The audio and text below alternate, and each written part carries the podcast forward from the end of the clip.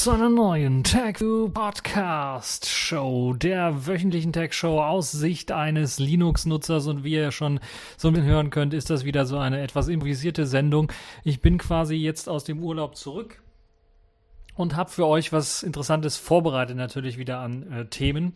Ähm, aber äh, ich nehme das Ganze mit meinem mobilen Studio quasi auf, das heißt mit meinem kleinen Zoom H1 Handmikrofon. Und ich hoffe, dass die Qualität dann trotzdem in Ordnung ist und dass nicht allzu sehr viele äh, Störgeräusche dann zu hören sind. Äh, das heißt, die Audioqualität könnte etwas leiden, muss sie allerdings nicht. Nichtsdestotrotz habe ich auch spannende Themen wieder vorbereitet für euch. Unter anderem wollen wir uns äh, um ARM kümmern, nicht um den ARM, sondern um ARM, die Technologiefirma, die so ein bisschen gegen Intel konkurrieren möchte und Intel attackieren möchte anscheinend, auch was die Technologie angeht. Äh, worum es sich dabei dreht, schauen wir uns genauer an. Außerdem haben wir noch Mozilla, die zunächst einmal ein Add-on empfehlen für mehr Sicherheit und dann später wegen Sicherheit wieder zurückziehen müssen. Was? Wie kann denn das sein? Das schauen wir uns auch nochmal genauer an. Und dann gibt es für alle Leute, die Lubuntu-Fans sind, auch etwas Interessantes. Wir werfen so einen Blick in die Zukunft auf die Vision Lubuntu 2020. Was können wir erwarten? Und dort gibt es einige interessante Geschichten. Natürlich Alex Qt als Standard-Desktop und auch jetzt die Benutzung von Mir für Wayland. Hm? Wie geht denn das? Und dann haben wir natürlich Kategorien in dieser Woche. Spielzeug der Woche, KDE Applications 1808 ist da. Die Distro der Woche, da müssen wir natürlich 25 Jahre Debian feiern. Und ich habe mal ja eine kleine Liste rausgesucht von interessanten Fakten zu Debian.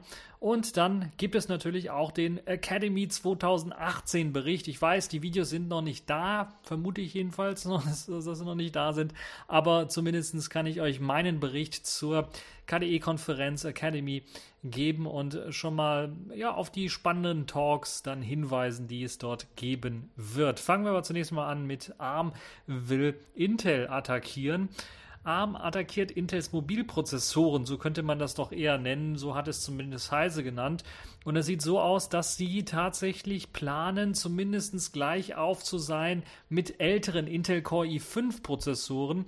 Und zwar, um ganz genau zu sein, den äh, Core i5 7300 Us, das heißt 7300, das heißt die siebte Generation. Und ich glaube, wir sind gerade bei der neunten Generation von Core i-Prozessoren. Ihr merkt also schon, das ist schon ein paar Generationen weiter zurück. Trotzdem ist man doch sehr stark daran interessiert, bereits im, im Jahr 2019 ähm, ARM-Prozessoren auf Basis von Cortex A76 Kernen herauszugeben, die nur bei 5 Watt Leistungsaufnahme gleich aufliegen sollen mit Intels 15 Watt Prozessoren, eben dem Core i 7300U, Core i5 7300U.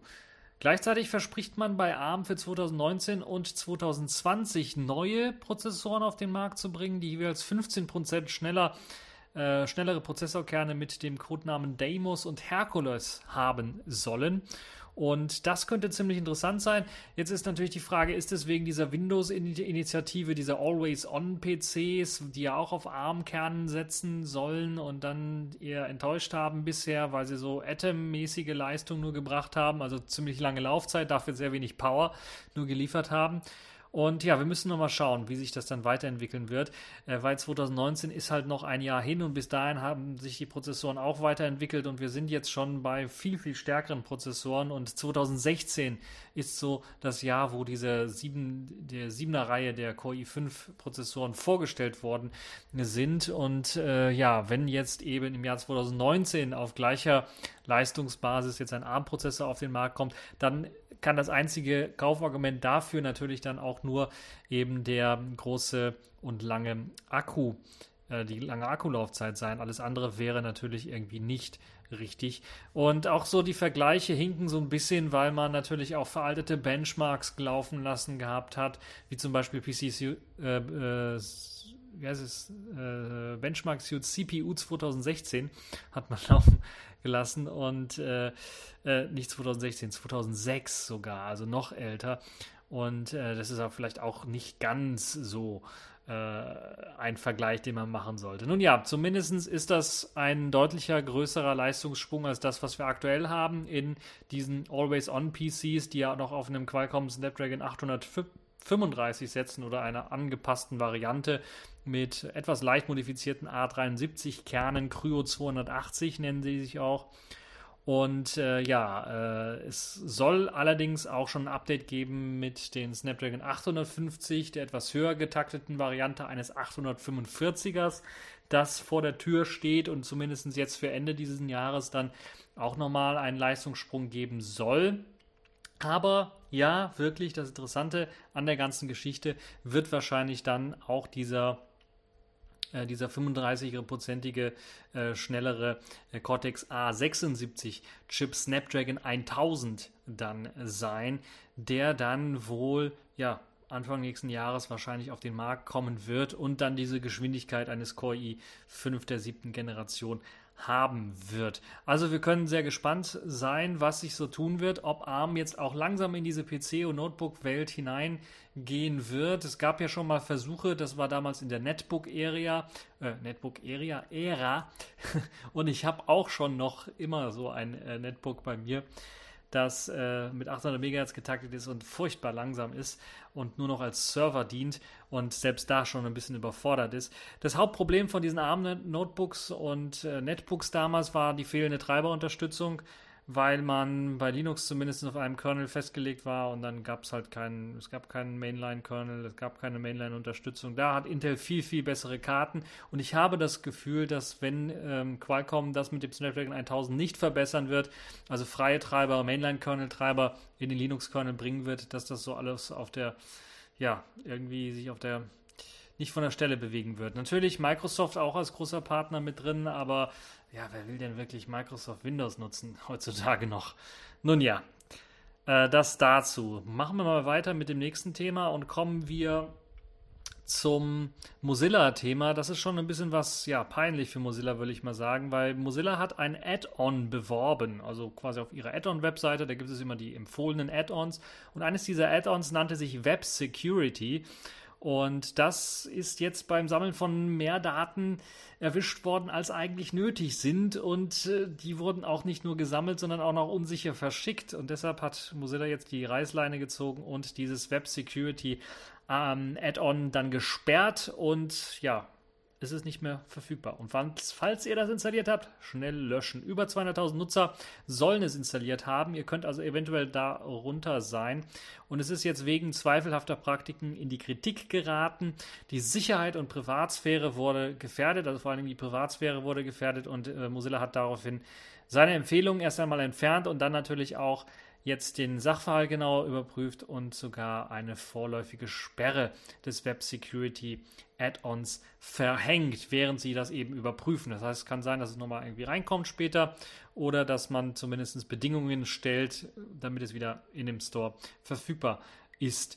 Äh, konkret hat äh, zunächst einmal der Entwickler Raymond Hill ähm, der den ja, recht bekannten uBlock Origin entwickelt, moniert, dass das Add-on unverschlüsselte HTTP-Verbindungen benutzt, um Daten an irgendeinen Server zu senden. Und nachdem dann auch nochmal ein Security-Spezialist, Michael Kuketz, in seinem Blog dokumentiert hat, dass Web Security dabei nicht nur die URLs der besuchten Seite unverschlüsselt überträgt, sondern dann auch noch diese mit einer eindeutigen ID kennzeichnet, war eben wohl das Maß voll auch für Mozilla, die dann reagiert haben und diese vorläufige Sperre dann erteilt haben. Weil klar, das verstößt sogar laut meines Wissens gegen die Datenschutzgrundverordnung, die wir ja hier in Europa haben. Und ja, eine gute Sache, dass Mozilla da eingegriffen hat. Trotzdem eine ja doch recht peinliche Geschichte, dass Mozilla äh, die Chance gehabt hätte, das Add-on vielleicht bevor sie es empfehlen, dann erst einmal zu prüfen. Aber das haben sie nicht gemacht, das haben sie anderen überlassen. Nun ja, äh, vielleicht sagt das auch was über Mozilla aus.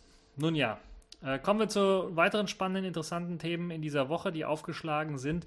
Unter anderem ist Lubuntu herausgekommen mit einem Newsletter. Sie haben auf ihrer lubuntu.me Webseite jedes Mal solche Newsletter. Jetzt ist der neunte Newsletter rausgekommen und dort wird ein bisschen was über die Zukunft geredet. Zunächst einmal natürlich auch hier die 1604 auf 1804er Upgrades, die äh, sind jetzt äh, verfügbar. Die kann man also benutzen, falls ihr eben ein Upgrade von der älteren Version machen wollt. Das ist eine tolle Geschichte. Aber es gibt auch ein paar äh, Sachen, die sich im System selber getan haben, was Desktop, Desktop Experience angeht. Da möchte man äh, vieles verbessern. Äh, und man möchte äh, zum Beispiel auch zum Calamares-Installer wechseln für eben auch die LXQt-Oberfläche. Hat dazu zum Beispiel ein Auto-Mirror-Skript geschrieben, das automatisch den besten Ubuntu-Mirror-Server für die Repos heraussucht, äh, basierend auf der auf der ähm, Weltkarte, wo man da drauf geklickt hat, also welcher Server gerade in der Nähe am besten ist. Und das ist eine tolle Geschichte. Es gibt ein, ein Minimum an äh, Sicherheit, was die Passwortlänge angeht. Das wird jetzt also tatsächlich forciert, dass es also einfach nicht so einfach ist, per Brute Force das Passwort zu knacken und also mehr Sicherheit ähm, standardmäßig zu äh, bieten. Außerdem gibt es noch ein paar Feinheiten, die verbessert worden sind, was den Calamares-Installer und die Konfiguration angeht in Lubuntu selber. Dann gibt es natürlich jetzt für 2010, also für die nächste LTS eventuell, oder also zumindest für die nächste große Lubuntu-Version, den Plan jetzt auch auf Wayland zu switchen. Und das ist eine interessante Geschichte, weil wie will man das Ganze machen? Und es gibt zwei Optionen, die man hätte machen können. Das eine ist den Compositor wechseln. Äh, da müsste man bei LXQt ganz einfach auf Quinn gehen zum Beispiel. Das wäre sehr einfach möglich. Der hat schon einen Compositor für Wayland oder ist schon ein Compositor für Wayland und ja, wäre so recht einfach gewesen. Man hat sich jetzt aber für einen anderen Weg entschieden.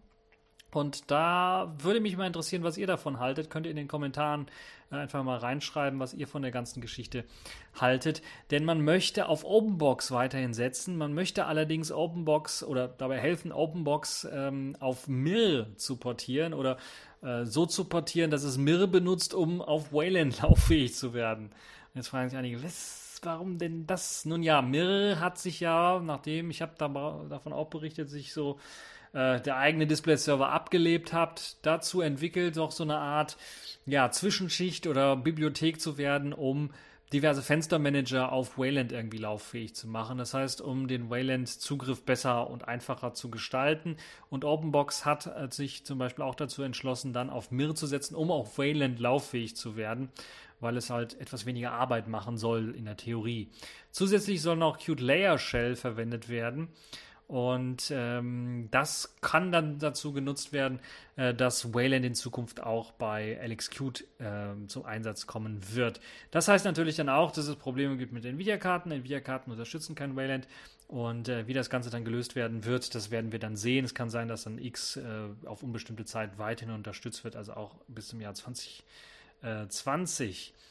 Und ja, jetzt müssen wir mal schauen, wie sich das Ganze entwickelt. Ich finde das eine spannende Geschichte, weil ja auch, ich glaube, sogar äh, der Mate Desktop bzw. Ubuntu Mate angekündigt hat, sich mehrere anzuschauen für ihren eigenen Wayland Support. Ob sie das dann wirklich machen werden, werden wir sehen. Aber zumindest ähm, lebt dann dieser Mir Display Server in der einen oder anderen Form äh, doch noch weiter. Ja, ansonsten könnt ihr euch den, äh, die, das weitere äh, aus dem Newsletter nochmal durchlesen. Ich werde das natürlich auch wunderbar verlinken. So, ihr merkt schon so ein bisschen, das ist eine etwas kürzere Folge als sonst so. Ähm, aber nichtsdestotrotz wollen wir jetzt äh, zu den Kategorien in dieser Woche switchen. Und äh, es wird kein Metro-Zeugs geben oder sowas, sondern ich switche direkt in die Kategorien in dieser Woche und äh, fange mit dem Spielzeug der Woche an. Nun ja, kann man das wirklich Spielzeug nennen?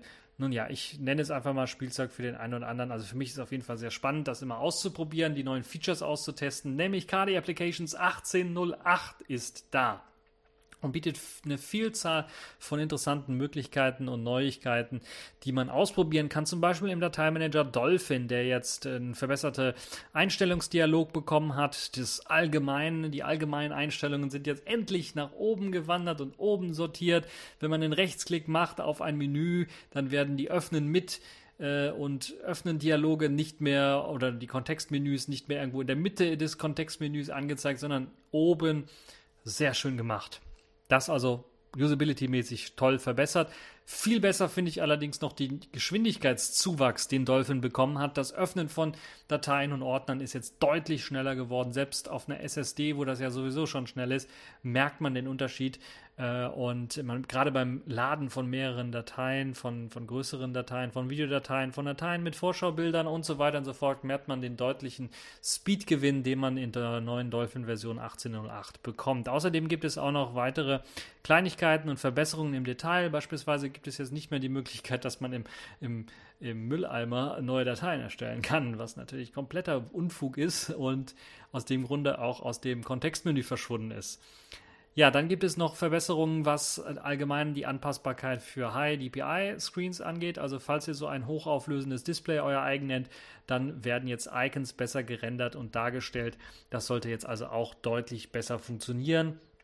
Außerdem gibt es jetzt auch im Kontextmenü, also im Rechtsklickmenü, die Möglichkeit, äh, Einstellungen zu machen, wie zum Beispiel euren, euer Anzeige zu verändern. Also ihr könnt also auf Symbolansicht, auf Detailansicht und so weiter gehen. Und ihr habt natürlich auch die Möglichkeit, die Sortierung zu verändern. Und apropos Sortierung, die ist nun zwölfmal schneller geworden. Also man hat da ein paar ja, ziemlich langsame äh, Algorithmen rausgeworfen und durch viel, viel schnellere entwickelt, ähm, ersetzt. Und das sorgt unter anderem auch, äh, gerade wenn man Dateien nach der Zeit sortieren möchte, dazu, dass die viel, viel besser und viel, viel schneller angezeigt werden. Ich habe das bei meinem Downloads-Ordner gemerkt, wo ich das immer nach Zeit sortiere und äh, das ist also bupp, direkt da.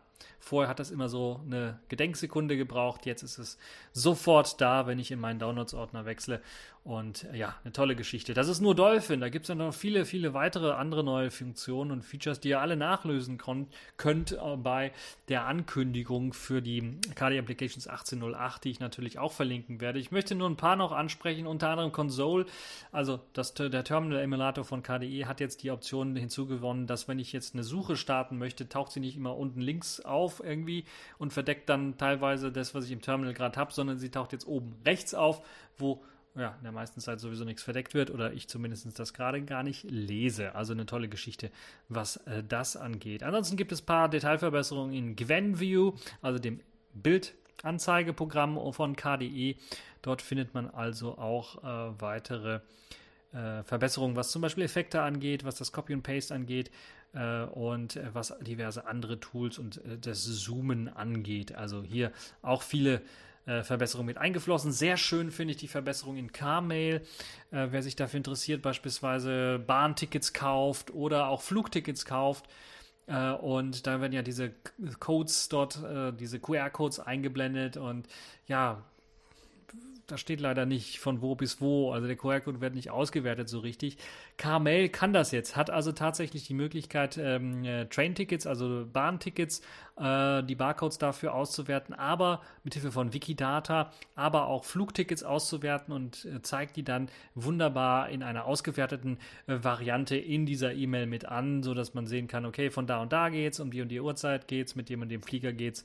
Äh, das lässt sich also wunderbar anzeigen und sogar äh, wann das Boarding beginnt, beispielsweise welcher Sitz man hat und so weiter, ist alles im QR-Code mit drin, wird als, ähm, ähm, wird als, als ja, Hilfe äh, mit integriert und hat dann die Möglichkeit, man hat dann sogar die Möglichkeit, weil Carmail Contact ziemlich nah sind, diesen Termin für den Flug beispielsweise oder das Zugticket dann direkt in den Kalender zu übertragen oder mit eben äh, äh, mit Marble dann direkt zum Beispiel anzuzeigen auf der Karte, wo sich jetzt gerade äh, der Flughafen zum Beispiel befindet äh, oder oder, oder, oder. Also die ganzen Auswertungsfunktionen sind mit dabei. Tolle Sache, wirklich super Geschichte.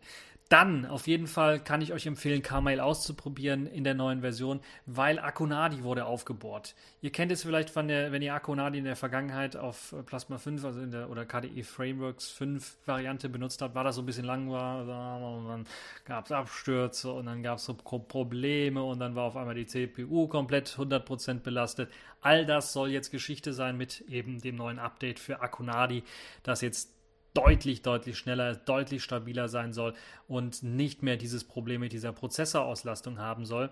Und ich kann es euch deshalb nur empfehlen, da mal reinzuschauen und das einfach mal auszuprobieren. Äh, man muss sich ein bisschen reinfuchsen in die ganze Geschichte, aber dann lohnt es sich auf jeden Fall gerade mit diesen neuen Funktionen. Und es gibt eine Vielzahl von weiteren Optionen und äh, Verbesserungen. Beispielsweise das Screenshot-Programm hat einige Verbesserungen äh, bekommen, was zum Beispiel das Aufnehmen von bestimmten Arealen des Desktops angeht und viele weitere Bugs wurden gefixt in vielen verschiedenen Programmen, unter anderem auch dem äh, Archivierungsprogramm Arc, äh, dem äh, ja, Texteditor Kate und K-Write natürlich dann auch, dem PDF Viewer Ocular und und und. Könnt ihr euch alles anschauen und durchlesen. Es gibt auch ein komplettes Changelog und natürlich auch die Release Notes, die ich verlinken werde. So, das zum Spielzeug der Woche. Kommen wir zum nächsten Thema, der Distro der Woche. Und da müssen wir ein Happy Birthday äh, sagen zu Debian, denn Debian feiert im Grunde genommen ja 25 Jahre Debian. Im Grunde genommen hat es am Donnerstag 25 Jahre Debian gefeiert. Denn am 16. August 1993 hat Ian Murdoch, der Debian-Gründer, das Debian-Projekt angekündigt. Und ja, damit hat man halt im Grunde genommen äh, eine der ältesten Linux-Distributionen geschaffen, zumindest eine der bekanntesten Linux-Distributionen geschaffen, die es heute noch gibt. Äh, ich glaube, das Einzige, was, was mir jetzt spontan noch einfällt, was es heute noch gibt, ist Slackware. Äh, und damit sieht man schon auch so ein bisschen die Dimensionen, die da rausgekommen sind. In dem Link die zehn interessanten Fakten zu Debian, ich glaube, es sind zehn, ähm, ja, die zehn interessanten Fakten zu Debian könnt ihr sogar das Original-Blog-Posting dort in dem Bild auch nochmal sehen. Äh, es war eigentlich ein Mailinglist-Posting von Ian Murdoch, äh, Ian Murdoch, der damals noch ein College-Student war. Also eine sehr interessante Geschichte, wo er dann Debian gegründet hat. Ja, was gibt es noch für interessante äh, Geschichten? Ich werde nur ein paar raussuchen, ich will nicht alle zehn vorlesen. Ähm, ähm, es gibt ein paar interessante Geschichten, zum Beispiel auch zu Ian äh, Murdoch selber und dem Debian-Manifest und dem Debian Social Contract und so weiter und so fort. Könnt ihr euch alles durchlesen. Aber es ist ein ähm, Community-Projekt. Das ist vielleicht für den einen oder anderen sehr interessant. Und zwar ein Community-Projekt, wie man es sonst so nicht findet. Also OpenSUSE wird von einer Firma gestützt, äh, Fedora wird von einer Firma gestützt, Ubuntu sowieso von einer Firma gestützt. Und Debian ist tatsächlich ein komplett community-basierendes äh, Projekt, was, wo keine Firma dahinter steht, keine einzige Firma, sondern, na gut, es, mittlerweile stehen ein paar Firmen dahinter, die vielleicht Debian auch Entwickler irgendwie bezahlen oder ein bisschen finanziell unter die Arme helfen, um, indem sie zum Beispiel bestimmte Server so finanzieren und so weiter und so fort. Aber es ist im Grunde genommen ein unabhängiges Projekt von eben äh, vielen aus der Free Software äh, Community und das ist sicherlich eine tolle Geschichte. Debian hat drei Branches, das vielleicht auch interessant sind, äh, ist und viele werden es vielleicht wissen, die basieren auf den ähm, Toy Story Filmen. Äh, Debian Stable, Debian Unstable, Debian äh, Testing oder jetzt in dem Fall Debian Stable ist Stretch. Das ändert sich mit Version und Version. Debian Unstable ist immer SIT und ähm, dann gibt es noch Debian Testing, das aktuell auch wieder einen Toy Story Namen hat, den ich vergessen habe, tut mir leid. Aber sie haben immer, die nehmen immer Namen von Toy Story Geschichten. So gab es zum Beispiel Edge, so gab es zum Beispiel äh, Jesse und so weiter und so fort. Also viele aus den Toy Story Charakteren, die wurden übernommen und äh, mit jeder neuen Version und der Testing-Version werden eben neue äh, Namen rausgesucht. Und bisher ist man noch nicht am Ende angelangt. Und Unstable ist die einzige große Ausnahme, weil Unstable eben immer den Codenamen Sid trägt. Und das ist eben der Platz, Unstable, wo eben die große Entwicklung stattfindet. Es gibt zwar noch ähm, Debian Experimental, wo dann so experimentiert wird, so ein bisschen, aber Debian Unstable ist so der zentrale Platz, wo die Entwicklung stattfindet und wo dann neue Pakete landen und die wandern dann von Unstable in Testing und von Testing irgendwann mal, wenn eben das große neue Release fertig ist, äh, wird das äh, Testing in Stable umgewandelt. Fun Fact am Rande: Es gab nie eine Version 1.0 von Debian, denn der äh, CD-Hersteller Infomagic hat ähm, im Grunde genommen eine Entwicklungsversion als Version 1.0 im Jahre 1996 veröffentlicht. Es war aber nie die Version 1.0. Und äh, damit man dann irgendwie Probleme verhindern kann mit eben, äh, also die wirkliche 1er, 1.0er Version, das finale Release wurde dann tatsächlich als äh, Version 1.1 veröffentlicht, weil man wollte Konfusionen vermeiden, weil man schon vorher die Beta-Version oder die Entwicklungsversion als 1.0er in, äh, im Jahr 96 rausgegeben hat, da musste man dann halt 1.1 als nächste Version rausgeben. So, das war also die eigentliche finale Version. Das heißt, es gab nie eine richtig stabile 1.0er Release, äh, sondern das war einfach äh, ja, vom äh, CD-Hersteller äh, ein bisschen äh, ja, kaputt gemacht worden. Äh, Debian 1.1 war das erste Release, das auch einen Codenamen gehabt hat und dieses, dieser Codename, wie ich ja bereits gesagt habe, orientiert sich an, die Toy Story, an den Toy Story Figuren und hatte den Namen Buzz. Äh, war also nach Buzz Lightyear benannt, äh, für die Leute, die es interessiert. Ähm, dann auch interessant, Fun Fact vielleicht für den einen oder anderen, Bruce Parents hat 1996 dann auch die Führung des äh, Debian-Projektes von Ian Murdoch übernommen. Das heißt, Ian Murdoch, der Debian quasi gegründet hat, hat die Führung noch im gleichen Jahr wieder abgegeben an jemand anderem. Äh, und äh, Bruce Parents ähm, hat das mit den Codenamen wahrscheinlich eingeführt, weil er damals eben bei Pixar gearbeitet hat zur gleichen Zeit. Deshalb hat er wahrscheinlich dann diese Codenamen äh, und diesen Trend mit diesen Codenamen dann äh, ausgeführt. Dann vielleicht für die Leute, die es nicht wissen, Debian ist nicht nur eine GNU/Linux-Distribution, sondern auch eine GNU/KFreeBSD-Distribution, denn es gibt einen FreeBSD-Kernel auf Debian-Basis, beziehungsweise ein Debian mit KFreeBSD-Kernel. Und äh, das ist eine spannende Geschichte für die Leute, die es ausprobieren möchten und mal testen möchten. Ich habe das ja mal auch schon mal gezeigt und berichtet von. Es ist, glaube ich, eine sehr interessante Geschichte. Ja, äh, Google benutzt auch Debian äh, als Entwicklungsplattform intern. Das ist vielleicht für den einen oder anderen auch interessant. Und da haben wir schon mal ein paar interessante Geschichten rausgesucht. Ansonsten könnt ihr euch den Rest anschauen. Ich äh, laufe so langsam äh, raus aus der Zeit, aus dem Zeitrahmen, den ich mir gegeben habe. Deshalb kommen wir jetzt zu der Academy 2018. Also ich kann es jedem mal empfehlen, falls ihr das nächste Mal die Gelegenheit habt und es nicht allzu weit entfernt ist, weil es gab jetzt doch schon einige Stimmen, dass die nächste Academy wohl außerhalb Europas stattfinden könnte und ja, Asien wäre beispielsweise äh, ja sehr wahrscheinlich, sagen wir mal so.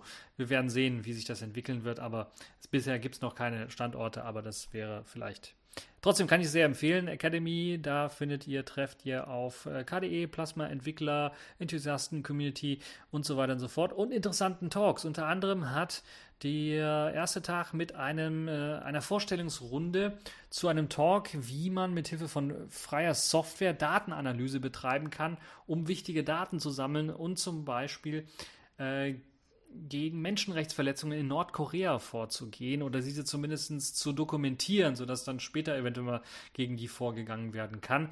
Das war äh, die Keynote, äh, die äh, Dan Bielefeld gehalten hat, der so ein bisschen äh, ja, den einen Einblick gegeben hat, worum es da überhaupt geht und so ein bisschen vielleicht in dieses abgeschottete Land reinzuschauen und zu sehen, was dort äh, so passiert. Und da hat er sehr, sehr viele Daten gesammelt zu und hat sie bei dieser Keynote vorgestellt und präsentiert. Ich denke, die wurde auf jeden Fall aufgezeichnet und die könnt ihr euch auch auf jeden Fall anschauen.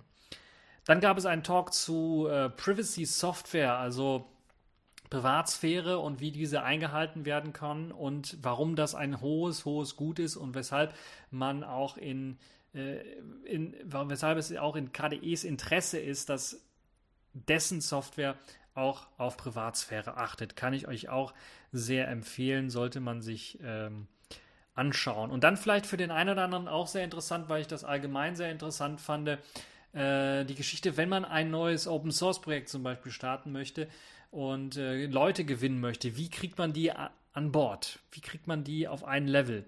Und dort gab es einen äh, sehr interessanten Talk, wie man das verbessern kann und wie man das in einer gestandenen Community wie der KDE-Community verbessern kann, aber auch wie das zum Beispiel in äh, bestehenden äh, neuen äh, Communities, die man, also nicht nur in bestehenden, sondern auch in neuen Communities, wie man da vorgehen kann, um neue Leute dann an äh, Bord zu gewinnen. Und äh, ja, spannende Geschichte, wie ich finde.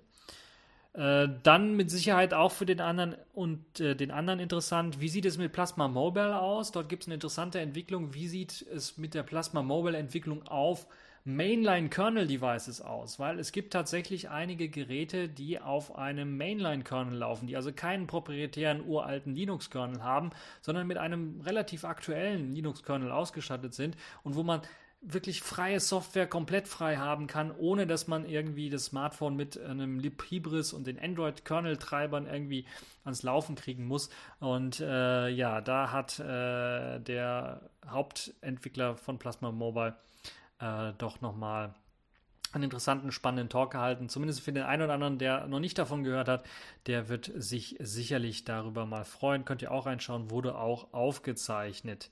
Äh, dann gab es einen interessanten Talk, wie man zum Beispiel KDE Coach, also tatsächlich KDE-Anwendungen und so weiter und so fort, testen kann, ohne dass man das wirklich installieren können muss.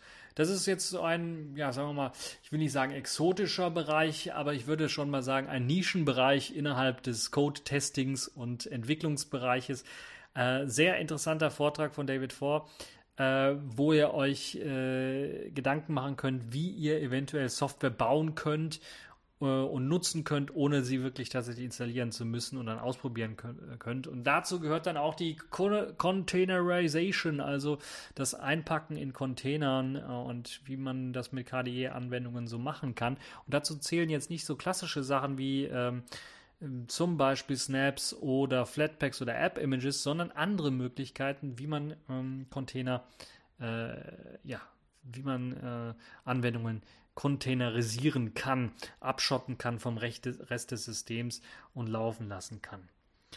Spannend fand ich auch den Talk zu Contact. Das war zwar ein, äh, eine Nutzererfahrung im Grunde genommen von einem Nutzer, der das auch im Enterprise-Bereich einsetzt.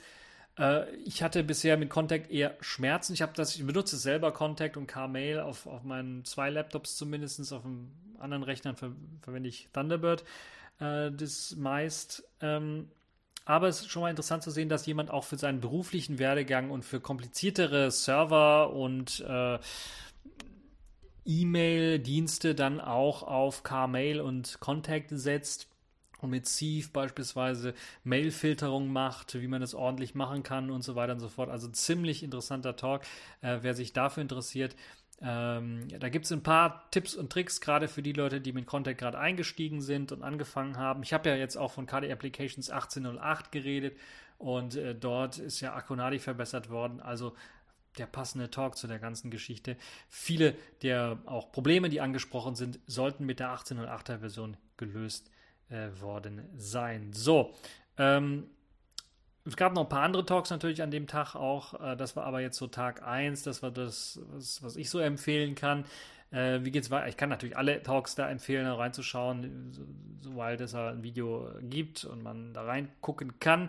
Ansonsten gab es an Tag 2 für die Leute, die sich für vielleicht auch Sprachassistenzsysteme auf dem Desktop oder auch auf einem Mobilgerät interessieren, äh, Mycroft zu sehen. Äh, Mycroft, der eine oder andere wird es kennen, das ist eine Open Source Free Software Alternative zu Google Assistant, zu Alexas, Amazon Alexas und iOS äh, Siri. Und äh, es gab ja schon Kickstarter-Kampagnen, wo Minecraft-Geräte vorgestellt worden sind, aber die Software dahinter, die ist frei, die ist Free Software. Deshalb kann man tatsächlich das auch auf seinem Desktop laufen lassen. Und die beste Möglichkeit, das auf seinem Desktop laufen zu lassen, wurde dort vorgestellt, mithilfe des Minecraft Plasmoids, äh, das es eben für Plasma gibt. Und da hat man die Möglichkeit, ganz einfach zum Beispiel auf einen Button zu klicken im Panel und dann Minecraft zu sagen, hey, Minecraft, gib mir mal das Rezept für Kartoffelsalat, für den echt gölschen, rheinischen Kartoffelsalat und dann zeigt er einem die Rezepte an, kann sie auch sogar vorlesen und das klappt alles wunderbar. Ähm, in dem Vortrag ist es nicht ganz gelungen, Audioprobleme. Ihr kennt das ja, wenn man so einen Vortrag, äh, man hat äh, nur 15 Minuten oder sowas Zeit, einen Vortrag äh, zu halten. Man hat zwar alles vorbereitet, aber dann kommen so Sachen wie Audiokabel sind nicht da oder funktionieren nicht oder ist das falsche Kabel und so weiter und so fort. Ihr kennt das ja, Leute, Techniker, wenn die am Beamer irgendwie was präsentieren wollen, dann geht meistens was schief. Und wenn man gerade zu wenig Zeit hat, dann muss man halt ein Video abspielen, um zu zeigen, dass es auch wirklich funktioniert. Ich kann es euch sagen, ich habe es in echt gesehen. Das funktioniert wunderbar. Und äh, hey Minecraft oder Minecraft und mach, tu dies und das, das funktioniert richtig gut. Äh, funktioniert aber bisher, soweit ich das gesehen habe, nur in englischer Sprache. So, dann gab es noch ein paar weitere interessante Vorträge. Guerilla Usability Testing ist zum Beispiel auch ein interessanter Vortrag. Es klingt fancy, aber es handelt sich im Grunde genommen einfach nur um ja, Usability Testing. Wer mal Informatik studiert hat, der wird das äh, kennen, wie man das macht. Aber wer das noch nicht kennt, ja, schaut sich äh, das, diesen Vortrag eventuell mal an. Ja, dann gab es noch ähm, interessante Geschichten, zum äh, Beispiel auch äh, die Plasma Browser Integration, die so ein bisschen vorgestellt worden ist, wer das noch nicht ausprobiert hat. Das ist ein Plugin, ein Add-on für den Firefox oder auch den Chrome oder Chromium basierende Browser. Und äh, das erlaubt einem zum Beispiel äh, den Media Player der Browser zu steuern. Der wird als Empress eingebunden. Da kann man einfach mit seinen Multimedia Keys zum Beispiel Start, Stopp oder zum nächsten Titel springen und so weiter auswählen.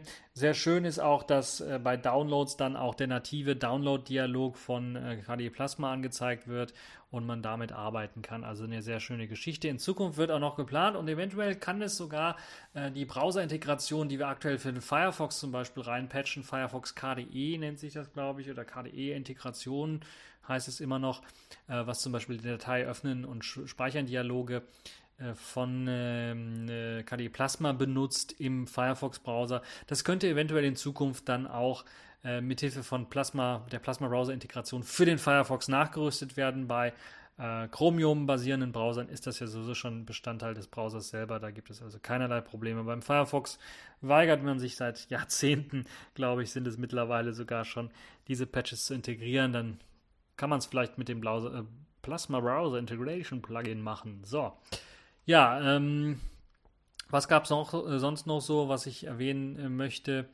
Ähm, es gab interessante, äh, einen interessanten Talk äh, von David Edmondson, der darüber gesprochen hat, äh, wie man den nächsten, nächste Generation Desktop aufbauen soll. Wir kennen ja die äh, Containerisation von Anwendungen. Wie sieht es aus mit dem Desktop? Wir müssen ja alles so ein bisschen mehr in Sachen Sicherheit, mehr out of process heißt dieser der, der Spruch, also alles äh, außerhalb in mehrere, Prozessor, in mehrere Prozesse auslagern. Wir kennen es vom Browser. Chromium hat jeder einzelne Tab ist ein eigener Prozess und äh, Firefox hat es so ähnlich gemacht hat das aber ein bisschen limitiert. Und wie sieht es aus mit der nächsten Generation des, äh, des Plasma-Desktops? Wird da auch, muss man auch jedes Plasmoid in einen eigenen Prozess auslagern? Und David Edmondson hat da seine Ideen so ein bisschen vorgestellt und warum wir einen sehr stark modularen Plasma-Desktop haben und warum wir den auf jeden Fall bewahren sollen und nicht auf die Idee kommen sollten, alles out of process zu machen, also alles in einen eigenen Prozess reinzustecken, sondern weshalb es vielleicht Sinn macht, einige Dinge ein bisschen was anders zu machen und weiterhin trotzdem ähm, die, diese Anpassbarkeit, diese Modularität des äh, Plasma Desktops äh, dann zu behalten. Und das ist ein sehr interessanter Talk, also wer sich das anschauen möchte, äh, kann ich nur empfehlen. Äh, so, dann sind wir schon fast am Ende. Äh, es gibt noch ein Overview, also einen Überblick über die OpenSUSE-Distribution. Wer sich dafür interessiert, der kann sich das Ganze anschauen. Und was ich sehr interessant finde, auch Postmarket OS wurde vorgestellt. Das ist eine moderne Linux-Entwicklungsumgebung, würde ich mal sagen, oder moderne Linux-Umgebung für mobile Geräte. Klar, wir haben, ich habe ja schon von Plasma Mobile geredet, was auf einem äh, Mainline-Kernel läuft und Postmarket OS kümmert sich im Grunde genommen nur um solche Geräte und nur um Mainline-Support und haben ich glaube, schon zig äh, Geräte frei gemacht, beziehungsweise auf dem Mainline-Kernel zum Laufen gebracht. Natürlich nicht mit allen Funktionen und äh, allen Sensoren, die auf einmal funktioniert haben, aber schon sehr, sehr große Sprünge gemacht, mehr als ich hätte erwarten können äh, um solche Geräte zu befreien, so kann man es ja auch schon sagen. Sind meistens etwas ältere Geräte, die keinen Support mehr offiziell bekommen oder sogar inoffiziell Lineage OS und so weiter und so fort. Und aus dem Grunde macht es natürlich Sinn, die versuchen irgendwie zu befreien, die irgendwie noch nutzbar zu machen, weil die Geräte ja sonst im Elektroschrott ran, äh, weil man sie sonst oder mit alter Software betrieben werden, was natürlich auch nicht schön ist. Äh, deshalb vielleicht so einen kleinen Server zusammenbasteln oder kleine Multimedia-Stationen für den Fernseher und so weiter und so fort. All das äh, kann mit Postmarket OS gemacht werden. Ein sehr interessanter Talk, wie ich finde. Und den kann ich auch nur empfehlen. Ähm, ganz zum Schluss möchte ich noch das Wave-Projekt ähm, äh, ansprechen. Das hat einen, das plant einen Media Player, einen Musikplayer zu machen, der auf Plasma Mobile, auf Android, auf vielleicht sogar iOS, auf Windows, auf Linux und auf macOS laufen soll. Also so eine komplette ähm, Convergent App im Grunde genommen sein soll. Und äh, ehemals Babe, also so hieß das damals, jetzt heißt es Wave. Und das soll halt eben äh, Streaming-Support bieten für diverse Streaming-Anbieter. Ähm, beispielsweise äh, zählt dazu auch Spotify und, und Amazon, glaube ich, Music und so weiter und so fort. Also viele weitere Streaming-Anbieter gibt es, äh, die mit supported werden. Ihr habt ein Rating-System, ihr habt natürlich ein komplettes, äh, äh eine komplette Datenbank für eure ähm, Audiodateien und könnt die taggen. Ihr könnt äh, nach Alben suchen, nach Interpreten suchen. Das Ganze wird integriert in den Plasma Desktop. Es läuft auf Plasma Mobile bereits und kann dort genutzt werden. Es äh, basiert auf dem Kirigami Framework mit, ich glaube, ein paar Sachen aus dem äh, Maui Kit was so ein Aufsatz auf dem Kirigami Framework ist, also so ein Add-on im Grunde genommen mit ein paar extra Features und Funktionen, extra Widgets und so weiter und so fort. All das könnt ihr auch in dem Talk äh, von Wave äh, oder zu Wave sehen und das kann ich euch auch nur empfehlen. Äh, ich glaube, man so, kann sogar Wave schon ausprobieren. Also eine sehr interessante Geschichte. So, jetzt habe ich mir fast den Mund wässrig geredet. Ähm, und jetzt sind wir schon bei 40 Minuten angekommen und ich denke, das war's für diese TechView Podcast Show. Ich hoffe, es hat euch gefallen. Ein Outro wird es nicht geben. Äh, deshalb wird sie noch kürzer sein, diese Sendung. Ähm, ich hoffe, es hat euch gefallen, obwohl ich das hier mit meinem mobilen äh, Recording-Studio quasi aufgenommen habe. Äh, die Links findet ihr natürlich alles in den Show Notes und ansonsten wünsche ich euch eine schöne, tolle Zeit und bis zur nächsten Show.